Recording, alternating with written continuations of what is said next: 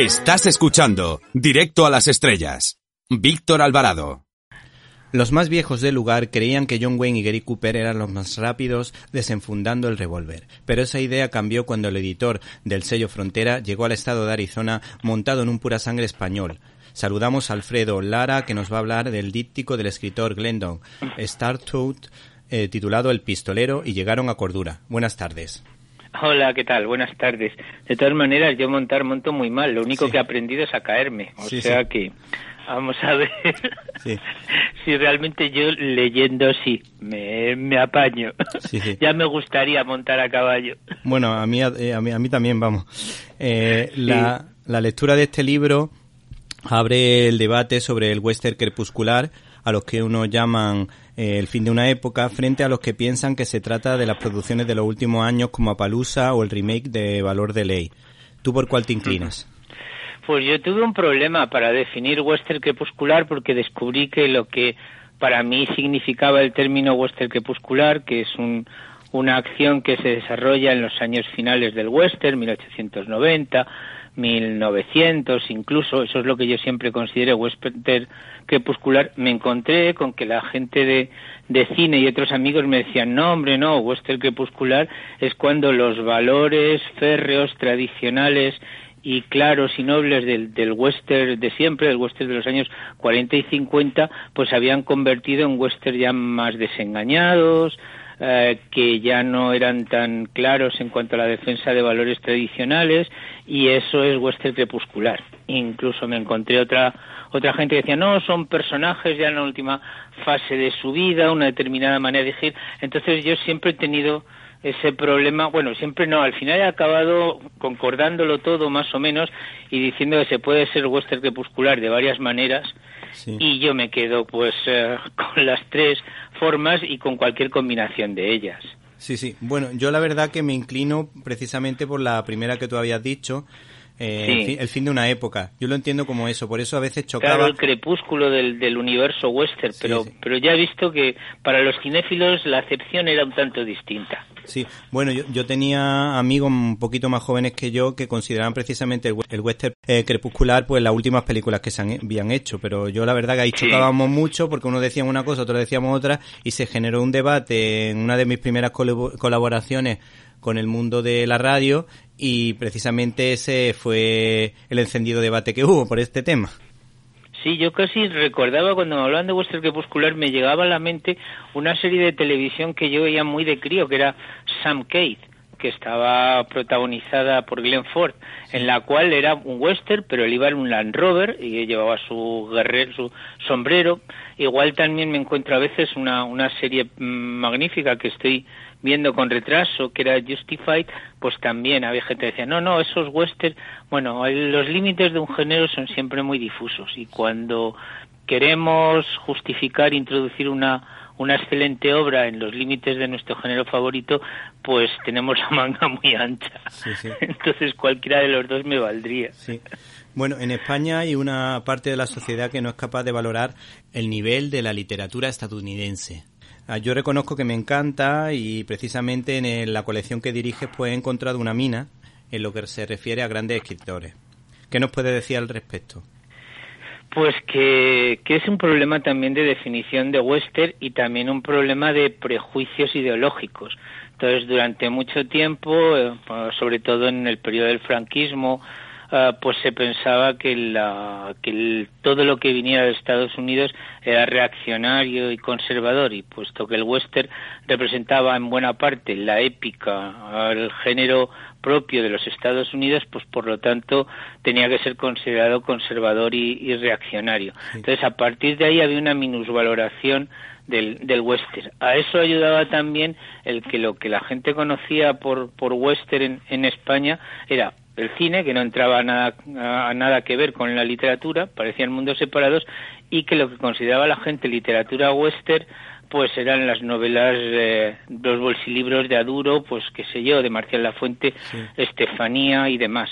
Sin embargo, esa fue una, una, una tendencia que se dio un tanto a la segunda mitad del, del siglo XX, a partir de los 50 o así, porque antes buenas novelas western, por ejemplo las novelas de Kenneth Roberts, las novelas de Conrad Richter, algunas novelas de Polly Wellman, incluso salían pues la novela que dio origen al, último tren a Hill o la novela que dio origen a Pequeño Gran Hombre, salían en colecciones de literatura general españolas, en tapadura, con sobrecubierta, y estaban bien editadas. Luego, sin embargo, se rompió esa esa consideración de literatura adulta para el western y empezaron a aparecer o bien traducciones de western contemporáneo en colecciones eh, que parecían de bolsillo, colecciones menores de la editorial Toray, o bien ya el bolsilibro de autores españoles con seudónimo. Casi que lo único que quedó, que tenía un nivel alto de western y la gente no hace la distinción y debiera hacerlo, es el western producido en España por José Mallorquí. Cada vez que leo textos de José Mallorquí, veo que está bien enraizado con las, con las tradiciones del western literario de buen nivel. Entonces, cuando hemos traducido, por ejemplo, El Virginiano, que es una obra básica para la historia del western, he visto que una de las frases típicas que utilizaba un tipo que se llamaba Trampas, que aquí ha aparecido también en la serie de televisión, una frase que decía algo así que cuando digas eso sonríe para que yo sepa que estás de broma, es una de las frases que utiliza José Mallorquí en boca de uno de sus pistoleros, un tal Joao Silveira, que además es un pistolero de origen portugués. Es decir, hubo western en su día que salía en buenas condiciones y la traducción del norteamericano, luego hubo western de bolsillo hecho por españoles, hubo también lo del coyote y ahora pues más o menos intentamos recuperar un poco la línea aquella que traducía western en condiciones más que correctas. Sí. Bueno, mi, mi padre leía mucho western y bueno, y entre los españoles precisamente los dos que has mencionado, Marcial de la Fuente Estefanía y José Mallorquí. Dice, a él dice que le gustaban las dos. Sí, yo hago diferencia entre eh, Mallorquí, que además eh, pues empezó con haciendo series como Pueblos del Oeste, donde dedicaba una novela a la historia de, por ejemplo, de Avilén o de Tulsa, o de y estaba muy bien documentado lo que hacía y escribían bastante bien. Y luego las novelas que ya se situaban más en en un universo mítico, que eran más bien las que podrían escribir los demás, Edward Goodman, eh, Marcela Fuente Estefanía y demás, que eran un western ya más mítico, más inconcreto, sin un lugar eh, determinado, sin unas fechas, sin unas ciudades, sin unos pueblos indios concretos. Ya eso a mí me parecía eso más derivado casi del cine que enraizado con la literatura norteamericana de género western. Sí, sí. Bueno, pues ahí ya va en opiniones. Sí. Bueno, pues ya, bueno, y mientras se me olvida que siempre mientras se estuvieron traduciendo disponibles las novelas de Zane Grey o las novelas de James Oliver Curwood o de Peter B. Kane que editaba la editorial Juventud y que eran un buen western. Sí, de Zane Grey creo que también he visto por aquí por mi casa. Bueno, eh, eh, con respecto ya centrándonos un poquito en el autor de esta de este díptico, Glendon Swarthout, a ver si soy capaz de pronunciarlo, pues nos gustaría que nos dijeras quién era este hombre y por qué es tan conocido.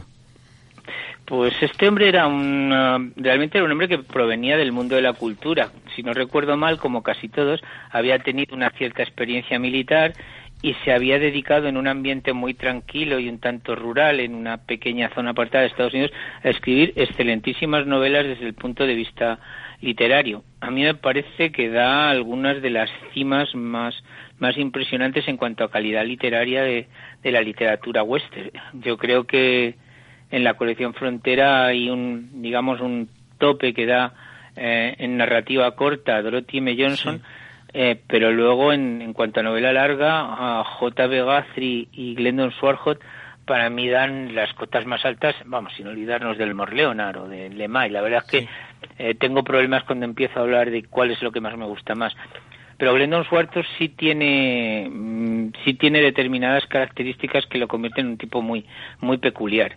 Es un norteamericano que escribe western, pero en cierto sentido coincidiendo un poco con Leonard, con tendencia a hacerlo de la zona de la zona sur eh, es decir, tanto mm, viajar a una cordura o llegar a una cordura, no me acuerdo muy bien cuál era el título aquí en España, como El Pistolero, que aquí en cine se llamó El Último Pistolero, estaban bien ambientadas en los últimos años, digamos que era un western al límite, los últimos años del universo western, las fronteras de los Estados Unidos, no, no eran las zonas centrales.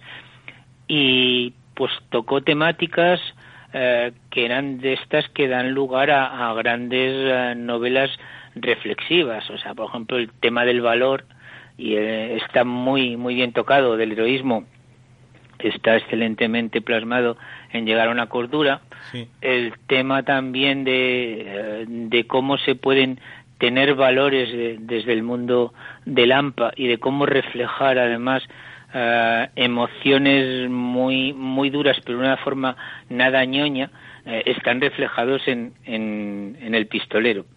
De hecho, yo siempre he dicho que la gente que haya visto El último pistolero, la película de John Wayne, y piense que esa película es amarga, eh, la verdad es que la versión fílmica del último pistolero es como la versión Disney de lo dura que es la novela del, pistolero de Glenn Warhol. O sea, yo cuando la ofrecía en la feria del libro a los clientes que me preguntaban, ¿y esta del pistolero qué tal está? Y decía, pues es una obra maestra, pero te tiene que coger en un buen momento. Como te coja bajo de estado de ánimos, te va a hundir. Entonces, en ese sentido, Schwarzkopf es un, un verdadero escritor eh, fino, de gran cultura, elegante, no es un hombre hecho a sí mismo, tiene un nombre de, estudios, de universidad y la verdad es que las novelas que realiza son ah, de alto nivel. Bueno, como tú decías, el libro destaca por su dureza y desde luego por su incorrección política. Yo creo que no recibiría el aprobado de nuestra ministra de Educación, a pesar de lo fácil que es aprobar con la ley CELA. Seguro que no, seguro que no le gustaría mucho y que tendría pegas y problemas.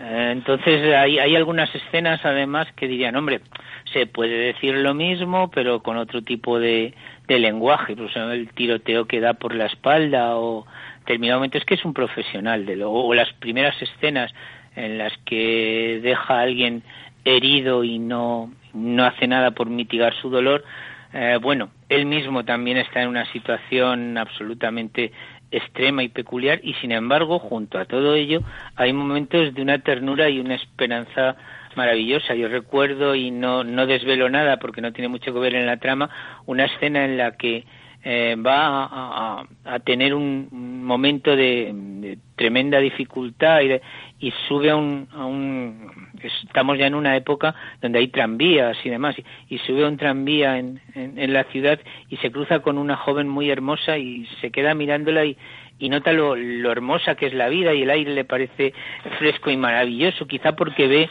eh, su muerte próxima. Y de esos momentos líricos o la despedida que hace con, respecto a la dueña de la, de la fonda en la, o del hotel donde está alojado, en el que sin decir ninguno de los dos nada de especial, eh, tú notas eh, todo lo que está flotando en, en el ambiente y, y, la tristeza y la melancolía que son de, de altísima literatura. Bueno, yo tengo que decir que es de los pocos libros en mi vida que me han emocionado. Porque vamos, a mí me encanta la lectura, pero emocionarme me emociono más con las películas que con los libros. Pero tiene aquí un par de escenas, como tú comentabas, Ahora mismo no te puedo decir cuál, cuál situación. Sí. Pero vamos, yo me quedé impresionado. Sí, sí, es muy emotivo. Realmente sí.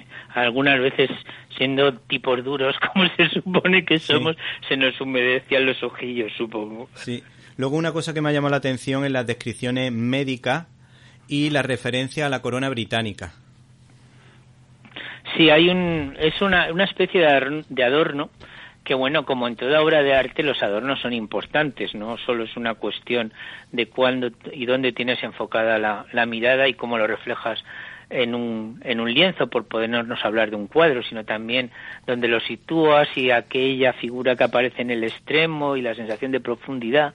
Pues aquí mm, pasa exactamente igual con, con Glendon Schwartz. Hay momentos y, y detalles que, que dices, bueno, eh, joder, lo, lo, ha clavado y, con dos toques ha conseguido dar el enfoque correcto. Y uno de ellos es hacer sincrónica la, la, suerte del protagonista que está gravemente enfermo con los últimos días de la muerte de la reina Victoria, si no recuerdo mal. Mm. Entonces hay un, pues, es una novela que editamos hace unos tres años o así.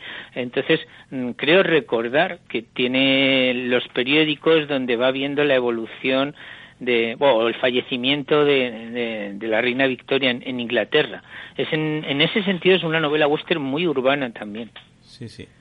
Bueno, a mí, mm, por decirte un par, par de, de, frases para que vean nuestro oyente el nivel de, de esta historia, que desde luego eh, da la impresión de que está cargado de gran profundidad. Por ejemplo, una que dice, Dios, ojalá tuviera que empezar de cero porque lo haría mejor que hace referencia a su vida. En realidad esto es el final de, una reflexión muy larga. Y luego otra frase que también me ha gustado mucho es una que dice, el que yo esté en el paso, tal vez eso puede considerarse una noticia. Que me esté muriendo es solo asunto mío. Me ha llamado muchísimo la atención tanto esa como la que te acabo de comentar. Claro, es la demostración que se puede ser muy lírico y muy bestia. Y realmente la novela lo es. A algunos les sorprenderá realmente el grado de crudeza. Ah. Pero vamos, porque tendrán la, la, la, idea del, del western un poco tópico y, este es un western nada tópico. Sí, sí, por ejemplo, las mujeres aquí son bastante duras. Eh, también me ha gustado mucho el valor de la acogida, cuando el protagonista, pues de alguna manera, intenta ser el padre que no tuvo el chaval de la historia. Sí, hay una crítica además también muy solapada a los medios de comunicación, a lo que es la fama y el prestigio personal y también eh, el final es tremendamente más duro que el de la película. Sí, sí. Y bueno, hay otro, otro detalle también que, que me llama muchísimo la atención eh, con respecto a la película, porque no recuerdo muy bien, pero como tú cuentas, es mucho más, más dulcificada la versión cinematográfica. Y eso que a Don Siegel lo relacionamos con, por ejemplo, la saga de Harry Callahan y también es verdad que era un hombre que brillaba también en el western con la divertida Dos mulas y una mujer y especialmente con esta, El último pistolero. Eh, en el libro creo que comentas que esta película se pudo llevar a cabo porque John Wayne al final quiso participar en la película. ¿Nos puedes contar este detalle?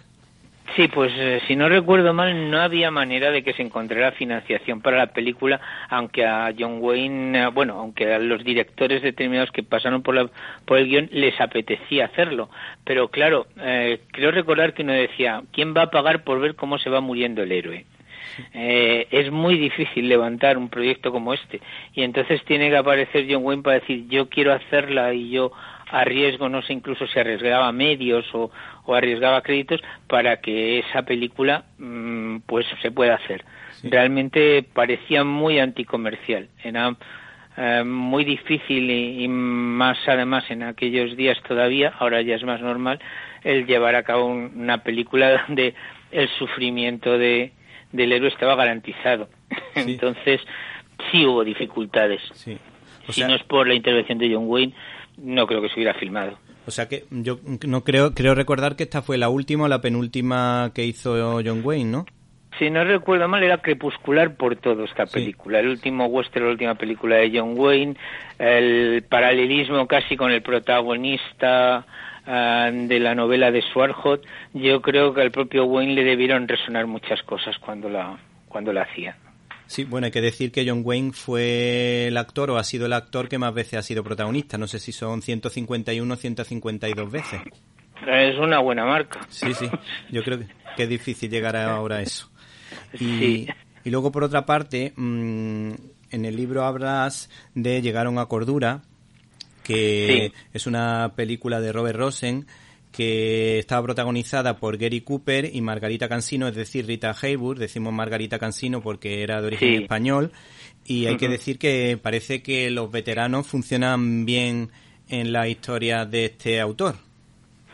Sí, a mí mm, lo que me gusta del, volumen, por ejemplo, de, que, tiene las dos, las dos novelas han salido publicadas en un volumen único, El pistolero y llegar a una cordura, es que hay gente que prefiere el pistolero y hay otra gente a la que le gusta más llegar a una cordura, lo cual me indica que el nivel de ambas es alto. A mí también pasa en llegar a una cordura que el final de la novela es más duro que el final de la película. Y también tiene temas de alto calado. Realmente sí me parece que la novela es un poco más, más agónica y se extiende más hacia el final en ese sentido me gusta más la de las del, la del pistolero, pero son dos, dos, dos novelas eh, que nos cabían perfectamente en el volumen y que quedaban muy bien. O sea que yo me he alegrado de no tener que elegir, porque al principio la duda es, ¿qué editamos de Glenn Warhol? Y si editamos las dos, ¿en qué, en qué secuencia? ¿Cuál publicamos antes? Eh, si publicas antes la que consideras mejor, la que yo considero mejor, luego parece que desmerece un poco la otra. Luego además no sabes si tendrás ocasión de publicar la otra o se colarán por medio de otros títulos. Entonces dijimos, caben en un volumen, es relativamente pagables los, los derechos y demás y la traducción. Y al final nos animamos y estoy muy contento porque creo que son posiblemente las dos mejores bueno, te voy a decir que son casi seguro las dos mejores, pero hay otra novela que ha dado origen a película recientemente que es también espectacular. No sé si algún día me animaré con la novela porque se gastan muchos tiros cuando repites autores y quedan muchos todavía en el tintero.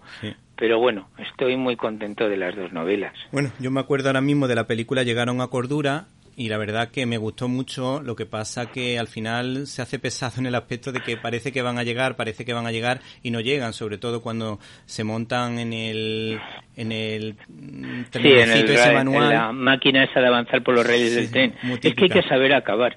Saber acabar es una cuestión muy difícil. Y además hay otra cuestión. Cuando tú vas teniendo el desarrollo de una excelente historia, eh, el espectador se va imaginando finales cuando tienes que elegir uno de los varios finales imaginables, eh, suele a veces quedar la decepción de los otros que no tuvieron lugar.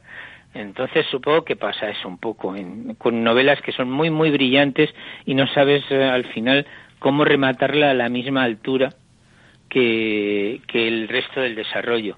A mí me parece que remata mejor el pistolero y que está a la altura de toda la, la narración y que en llegar a una cordura me parece que es excelente todo el desarrollo, eh, pero no lo mejora al final. Está en el mismo nivel, sin embargo, en el pistolero sí me parece que sabe acabar tan seco y tan firme y tan claro como hay que hacerlo.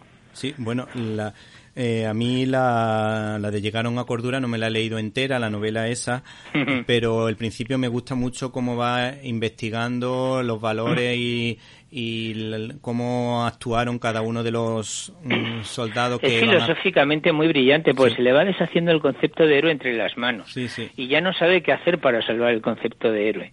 Ya no sabe, primero es un tipo, cuando va contando las explicaciones de, de esa acción que, que merece una medalla, eh, se va desvaneciendo todo lo que él piensa que son las motivaciones para un comportamiento heroico.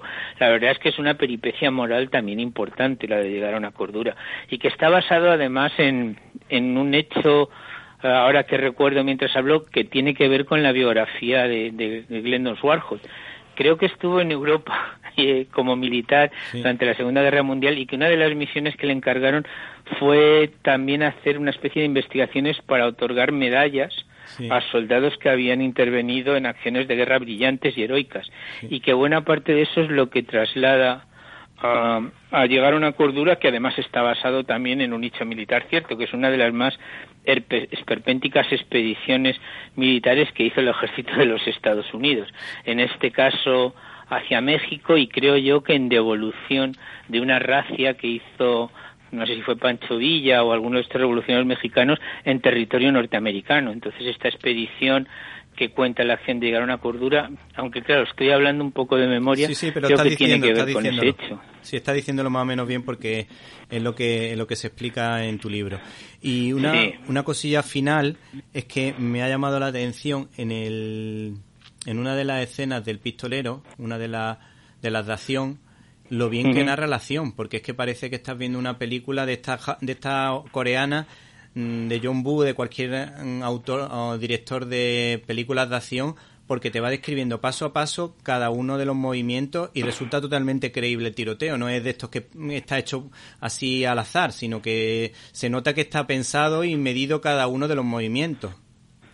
Pues yo puede que me equivoque, pero mi opinión con respecto a, este hombre es que a, a es que era fruto de una pericia técnica literaria excelente. Yo me lo imagino corrigiendo y volviendo a corregir hasta que el texto dice lo que él quiere decir y se nota y se percibe claramente lo que él quiere exponer allí. Hay gente que supongo que tendrá mucha facilidad para, para transcribir escenas que serán inconcretas, pero a este hombre que tampoco publicó muchos libros eh, y que tenía una técnica depurada, me lo imagino esa, esa claridad en relatar los hechos por un trabajo concienzudo y por una corrección pues a fondo. Así por lo menos es como yo me lo imagino, aunque ese dato no he llegado a conocerlo, pero sí sé de su preparación y, su de, y de su dedicación a, a que la cosa quedara como tenía que quedar. Por último, si te parece, eh, terminamos con un texto y dices lo que quieras y, y cerramos el programa. Eh, habla así uno de los personajes. Pensó, daría cualquier cosa por tenerla aquí, hablar con ella. Si la hubiera conocido hace once años en lugar de a Serepta, pero es demasiado tarde para amarla o dejar que ella me ame. Ya estoy llegando al final de mi camino. Además, no sería amor por su parte, sería lástima. Jamás aceptaré la lástima ni de ella ni de nadie. Pues tiene mucho que ver con lo que transmite prácticamente casi la totalidad de lo que yo he leído de Glandon Schwarzkopf, es melancolía, eh, sentimiento de pérdida ante los hechos que no pueden ah, volver a revivirse y que no pueden remediarse. En ese sentido ya sé que puede sonar un disparate, pero a veces cosas que, que Leon Glenn Schwartz dice, bueno, parece que está también a la búsqueda del tiempo perdido, como Marcel Proust. Es decir, hay momentos irrepetibles, hay una delectación en, en, recordar y en reconstruir lo que pudo ser y no fue, y eso sí tiene que ver mucho con el crepuscular, con el sentimiento crepuscular melancólico, con el western crepuscular o con cualquier cosa crepuscular. Bueno, pues damos las gracias a Alfredo Lara, editor de Valdemar Frontera y de este díptico eh, excepcional titulado El pistolero y llegaron a cordura. Muchas gracias. De nada, a ti.